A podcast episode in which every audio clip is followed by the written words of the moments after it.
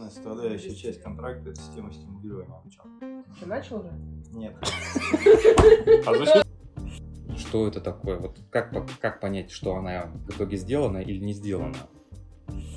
Это означает, что его мышление ограничено месяцем. Всем привет, с вами компания Uptime и классический состав.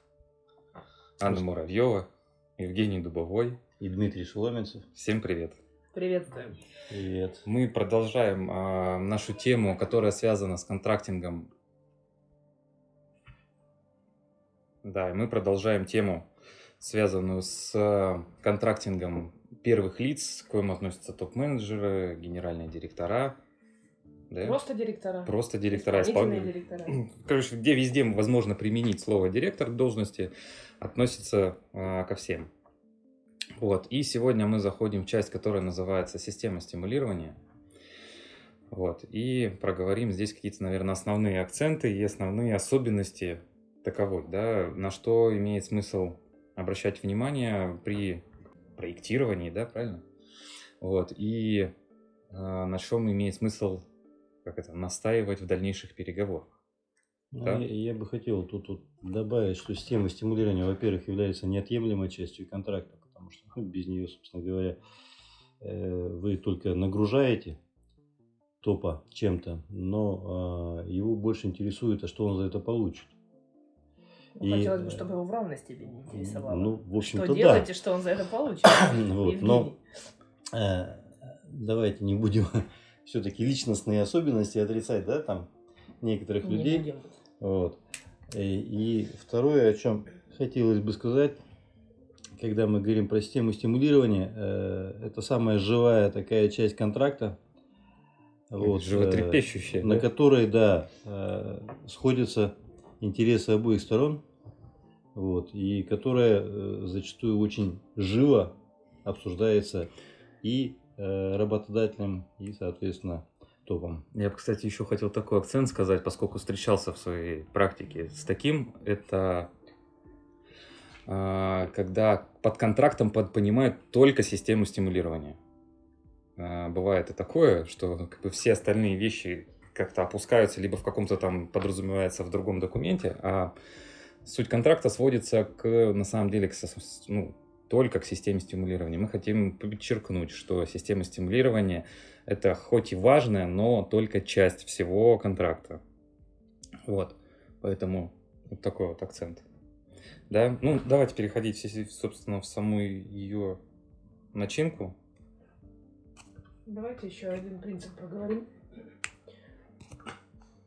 Э, так как ты говоришь, что ты встречал контракты, в которых была только система стимулирования, ничего другого. Да, были. А очень частая история также вот в нашей практике, когда есть контракты, а система стимулирования, она как бы описана, но подразумевается, что когда мы окажемся в конце периода, то есть в конце года, там мы разберемся. Вот там-то мы разберемся, там-то мы и решим, сколько нужно заплатить, сколько будет премия составлять ну, и да. так далее.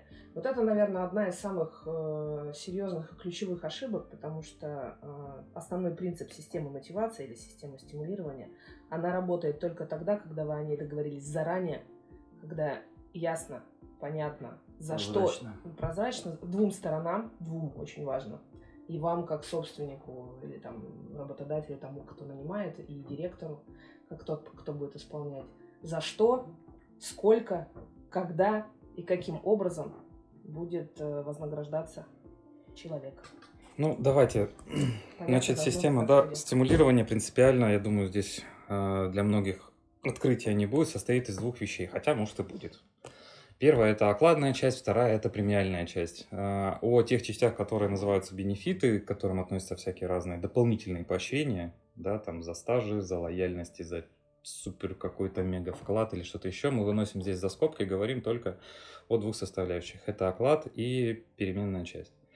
Значит, оклад – это про а, оклад платится, и размер оклада определяется за квалификацию а, человека. То есть за квалификацию и за время. То есть, по сути, оклад, это вот если его перевести в какой-то человеческий такой или там коммерческий язык, да, звучит следующим образом. Вы покупаете время э, квалификации, как, ну, носителем которого является человек. Да, если там не сильно сложно сказал, то есть он обязуется у вас работать 8, там, например, да, часов в день, и там, ну или там ненормированный рабочий день, и вы, по сути, покупаете в это время его квалификацию. Это вот за это платится оклад. Ну, может быть, немножко на примерах, чтобы было понятно, каким образом и квалификация, и время вносит вклад в оклад. Угу. А, да, давай. Ну, как, как вариант, да, вы, вы берете человека на полную ставку, то, что называется, то есть на полное рабочее время. А, и это один оклад. Если вы берете человека на половину рабочего времени, ну, то есть условно он у вас там приходит и работает там три дня из пяти, это будет какая- какая-то другая часть оклада. Это вот как время влияет на оклад. Угу. Угу. Ну и то же самое относительно квалификации, да, чем квалифицированнее стартового человек, которого вы собираетесь нанимать, тем он дороже стоит. Вот. Причем квалификация не выраженная в результатах еще, просто его квалификация как опыт, да, которым он к текущему моменту обладает. Знания, опыт, да. определенные навыки. И на самом деле с окладом здесь все. С ним здесь нету никаких больше хитрых вещей. Есть? Нет? Я бы есть, тоже... есть. Да, о, давай, давай, давай, давай, понеслась. Хит, хитрые вещи, которые связаны с окладом, то, что э, первое, он должен быть все-таки в рынке. Нет, это же Это раз. То есть, соответственно, э, оклад э, вы смотрите по рынку минимальный, максимальный, где-то там смотрите, насколько ваша кадровая политика по данному человеку удерживает, не удерживает, там, соответственно, ставите плюс-минус средний рыночный, перегревать плохо, и давать маленький оклад тоже плохо.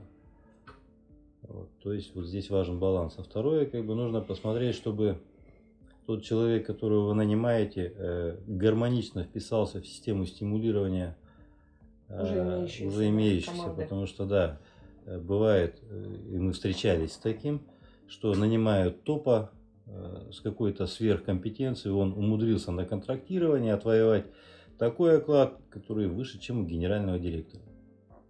В итоге, когда генеральный директор об этом узнает, ну, последствия я тут уже ну, рассказывать это, не буду. Да, это потенциально конфликтная очень история, поэтому будьте здесь внимательны. Когда Евгений э, сейчас говорил о том, чтобы оклад был в рынке, имеется в виду, что вы смотрите, э, ну, сколько получает подобные позиции, как бы подобные должности на рынках, сопоставимо с вашей отраслью, либо масштабом компании. А что оценивали, мониторили. Угу.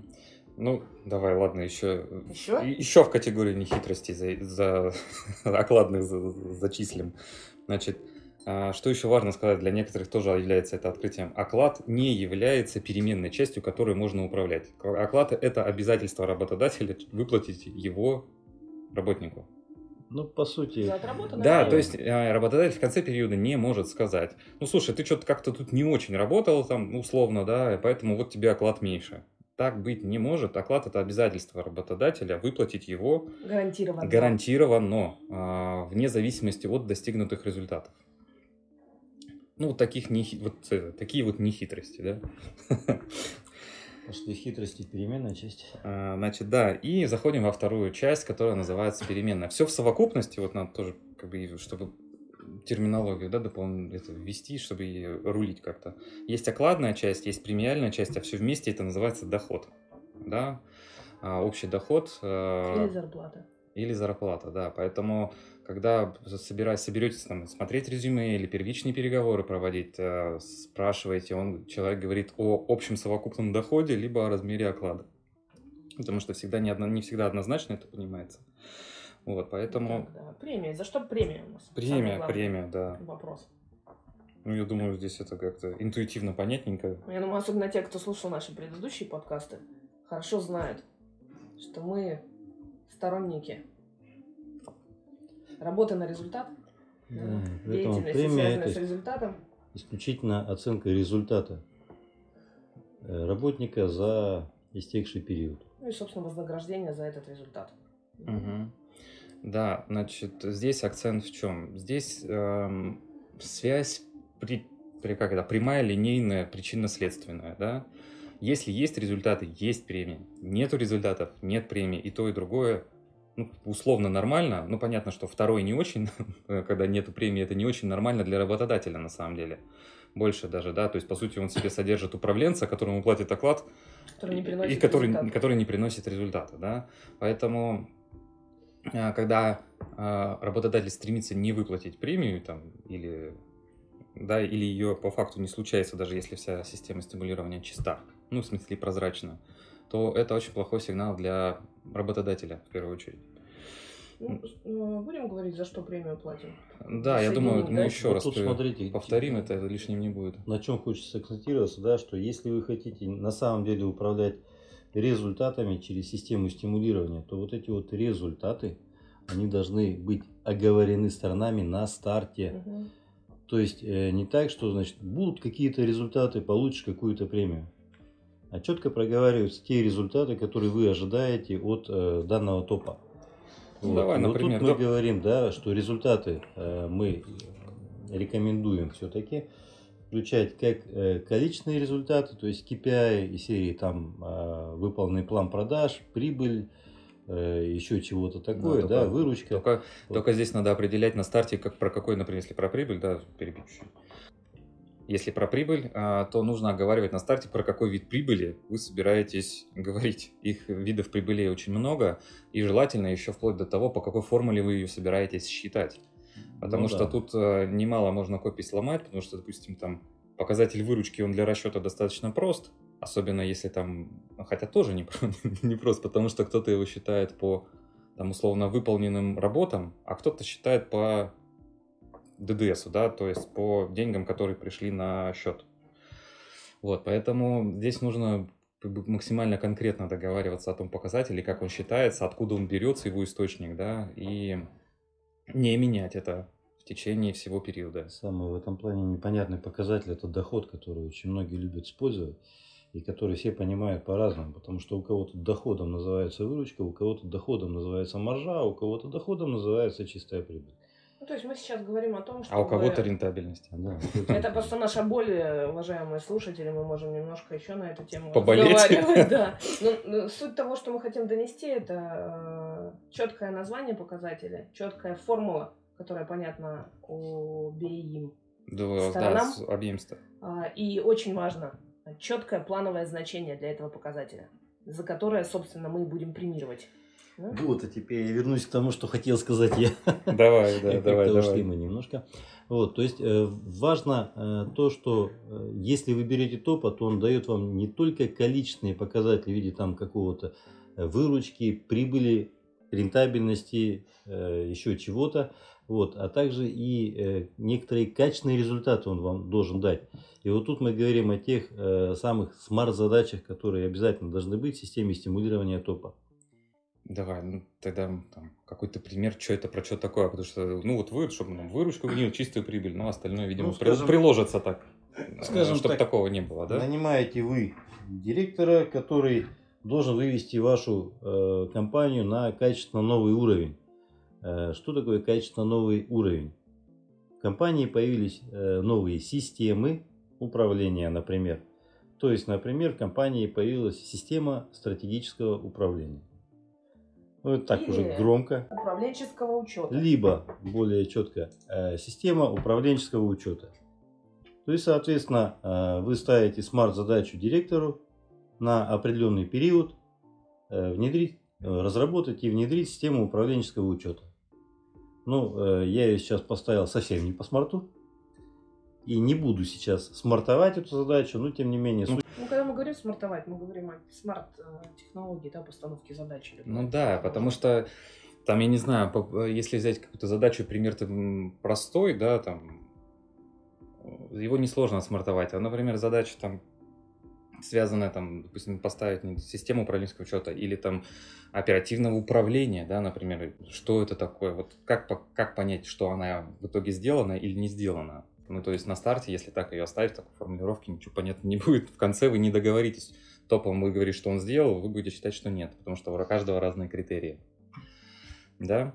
Вот, дальше, что еще? Еще что-то нам есть тут добавить? Ну, скорее, Перемен, в э, переменку. Скорее, немного про форму поговорить, что такое премирование. Мы когда описывали зону ответственности, у нас было достаточно много показателей, достаточно много смарт-задач, может быть, да, у директора, которого мы нанимаем. А, когда же мы говорим о системе стимулирования, ну, то есть то, за что мы будем платить премию, мы обычно здесь выбираем самые ключевые, сфокусированные. Угу. То есть у нас появляется не больше пяти, в идеале три показателя самого верхнего уровня для этой должности, за которые, собственно, мы будем вознаграждать и за которые мы будем платить премию. А, и три-пять максимум смарт-задач на большой период. И еще ну, очень, большой период. Да, еще очень важно поговорить, о каком периоде мы ну, говорим. Вот. Да. Вот. У нас речь идет о директоре, максимально там... Да и любой топовой, да, должности. Должности. То, э, ну, так, через наш пример, мы вот когда нашей компании Uptime делаем, например, такие проекты, как там, аудит системы управления или система стимулирования разрабатываем, то мы на первом этапе смотрим, а что есть в компании, да, по поводу uh-huh. системы оплаты труда. И вот очень интересные у нас бывают находки, например, вот 2020 год нам принес очень интересные подходы, когда вся топ-команда, причем достаточно такая продвинутая компания, большая, масштабная, с интересной стратегией развития, а вся топ-команда находится на системе стимулирования, когда мы у директора спрашиваем, а есть ли она, он говорит, точно есть, они все получают премии, мы сильно радуемся в этот момент, потому что, кстати, премии присутствуют не у всех топ-команд и не у всех топов. Когда же мы спросили, а за какой период происходит премирование, директор с очень таким как-то гордым, гордым настроением сообщил, что это месяц. Ого. Да, мы понимаем, что месяц, период премирования, это в лучшем случае для линейных руководителей. Топ – который премируется по месяцу. А, собственно, что это означает и почему мы так среагировали? Это означает, что его мышление ограничено месяцем, потому что все задачи, которые он делает, это, по сути, длиной в месяц. То есть да. это оперативные задачи, стратегических да, значит, таковых там, нету. Там нету системных, нет задач изменения бизнеса, нет задач развития бизнеса. Поэтому рекомендация. А когда вы делаете систему стимулирования для директора или для топ-менеджера и зашиваете ее в контракт, то это в идеале это годовой период, да, и даже более долгосрочный, даже трехлетний период, может быть, для директоров. Для топов это год и полгода это минимум. Да. Здесь, здесь еще нужно говорить, э, наверное, о том, насколько компания, если она работала в месячном лаге, да, к примеру, насколько компания и, скажем, топы готовы сразу перейти в такой период. То есть, ну, ты правило... сейчас видишь, немножко говоришь про да. внедрение, мы все-таки ну, сейчас да. рисуем образ того, как, как бы целевой истории. Да, ну, давай так, давай, быть. да, хотя бы минималка, это квартал, это вообще прям, это прям по, по кромке льда прошли, да, что называется. Это самый минимум, и то, даже как правило, даже два периода есть, да, это чуть поменьше и длинный период. Да, еще ну, так да. делается иногда. То есть с ним выбирается даже два. То есть что-то ставится, например, в квартальное премирование, ну, если нужно, вот как Женя, да, только что сказал, что-то покороче, да, достигать, например, там, показателей выручки, да, потому что, ну, чтобы, для чего это важно, да, чтобы, допустим, собственник видел, что каждые, там, 2-3 месяца у него с выручкой, например, все в порядке, да, не так, что он, типа, у него там, например, полгода провал идет, да, а следующие полгода он там все директор нагоняет, да, если оставить ее на год только.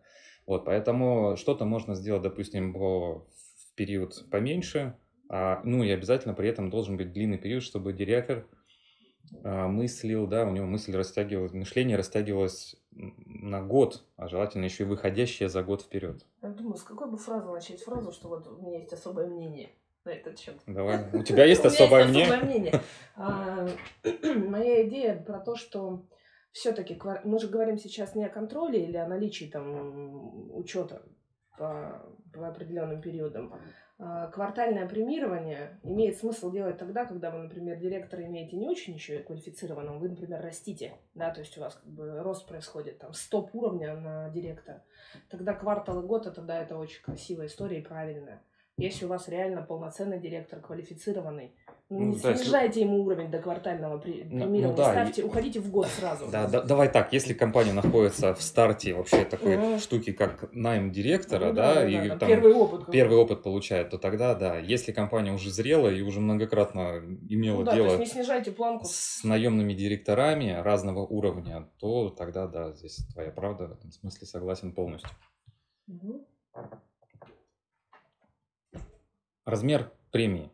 Ну, мы так на ней остановимся тогда. Да, соотно... и соотношение с... А, размер премии, для, ну как, для, дирек... для директорской позиции, особенно если мы говорим про верхний уровень генер... типа генерального, да, это, ну как так, средняя классика 50 на 50, да. 50% а, от совокупного дохода составляет оклад, а 50% от совокупного дохода составляет его максимальный размер премии. Ну, при, при этом, на самом деле, э, можно говорить, что в разных отраслях, э, в разного типа компаниях могут применяться разные соотношения. Да. То есть, может быть, от 60 э, на 40 оклад премия до, скажем, там каких-то ритейловых компаний, например, да, то есть там может быть и 40-60 40 на 60, даже 30 на 70. Ну, помните, чем квалифицированнее у вас директор, чем более выстроенная система, тем вы большую долю можете относить на премирование. А, годовое в том числе. Ну, в рамках совокупного дохода, да? Да, вплоть даже до, до 70%. Угу. Но, еще раз, при условии, что ваш оклад, э, то есть гарантированный доход ежемесячный находится в рынке. Угу. Потому что если он будет значимо ниже рынка, то вы как бы... Ну, то есть, давай как короткий пример, и на нем, наверное, тогда и тему и завершим. Вот, например, оклад, возьмем там 100 тысяч рублей, к примеру, да, мы говорим. Вот, это значит, что размер его оклада в год будет там миллион двести. Сразу хочу сказать, это пример для очень такого маленького директора. Это просто пример. Вместо вот, 100 а тысяч... все услышат, это только не как пример. Нет, можно вместо 100 тысяч миллион подставить, поэтому mm. работает на, на любой цифре, это некий X. Да, и это значит, например, что если мы говорим о старте а, компании, когда она первый опыт получает, например, это квартальное премирование, оно может достигать, например, квартал стоить там 300, да, то есть 100 тысяч ежемесячно плюс 300 в квартал при достижении всех показателей. Итого его совокупный доход получится 50 на 50 оклад премия по году, да, миллион двести окладов и миллион двести премии это в стопроцентном ну, режиме, да. Ну вот. Вот, ну, соответственно, дальше можно менять, там уже рассматривать, ну, при том, что 100% это вот как мы, ой, 100 э, тысяч рублей оклада находится в рынке, да, ну, в среднем некое рыночном положении. Вот, если там человек хочет дохода больше, чем 2 миллиона 400 в год, то бишь 200 в среднем в месяц, да, ну, можно говорить вот какой-то другой премии, если он даст еще какой-то больший результат. Да, но при этом оклад оставлять в рынке. Что еще важно проговорить, о чем мы не сказали, да? Э, то есть в контракте обязательно должен быть прописан механизм расчета премии что мы же э, адекватно понимаем, что далеко не всегда э, те результаты, которые вы ставите на старте, они достигаются на 100%. Э, вот все, что до этого, сейчас вот пример, который Дмитрий приводил, это из расчета стопроцентного выполнения результатов. Но мы понимаем, что директор может выполнить поставленные результаты там, на 80%, на 70%, на 50%. И нужно четко в контракте прописать, с какой минимальной точки выполнения результатов, да, мы начинаем платить премию, то есть 50% выполнения результатов это хорошо или нехорошо, получит он за это премию или не получит. Угу. Вот. И, соответственно, каким образом будет э, уменьшаться либо увеличиваться э, его премия в зависимости от процентного выполнения. То есть при 90% выполнения результатов мы будем платить из того же примера те же самые 300 тысяч. Э, или уже квартал, 90%. Или там 90% от 30. А, ну, 300. Либо какая-то другая система расчета? Ну, это хороший вопрос. А, я его предлагаю, э, как бы, опять же, если станет интересно, мы можем говорить про систему стимулирования вообще в целом компании, да, как таковой. Потому что, мне кажется, это там имеет в том числе к, к этому отношение. Вот. Но я думаю, для сегодняшней темы так. Флажок повесил. Да. А мы по системе стимулирования еще будем что-то делать или на этом остановимся? Ну, я думаю, что мы на этом остановимся. Тогда последнее надо сказать. Давай. Просто помните, что если вы выстроили систему стимулирования, то потом ее нужно будет исполнять. Mm-hmm. Если ваш директор не достигнет 100% результата, а вы в этот момент, когда нужно будет начислять премию, посмотрите в его какое-то грустное лицо, подумайте о чем-то, и все-таки решите выплатить ему стопроцентную премию, ну, дабы не демотивировать его – помните, это самая страшная ошибка, которая только возможна. Потому что один или два таких вот периода, и вы по большому счету ну, можете вашу систему стимулирования превратите помножить, премию в оклад. Да, превратить на ноль, ну и просто тогда считать, что все, что вот вы там прописали, это просто некая игра, ну, а не реальное управление, угу. реальное достижение результата, помните. Ну, а тогда это... за сим все. На этом прощаемся. Ну, что какой-то емкий получился, да? Ну, тема такая непростая, поэтому все, всем пока, до следующего раза. Да, всем пока.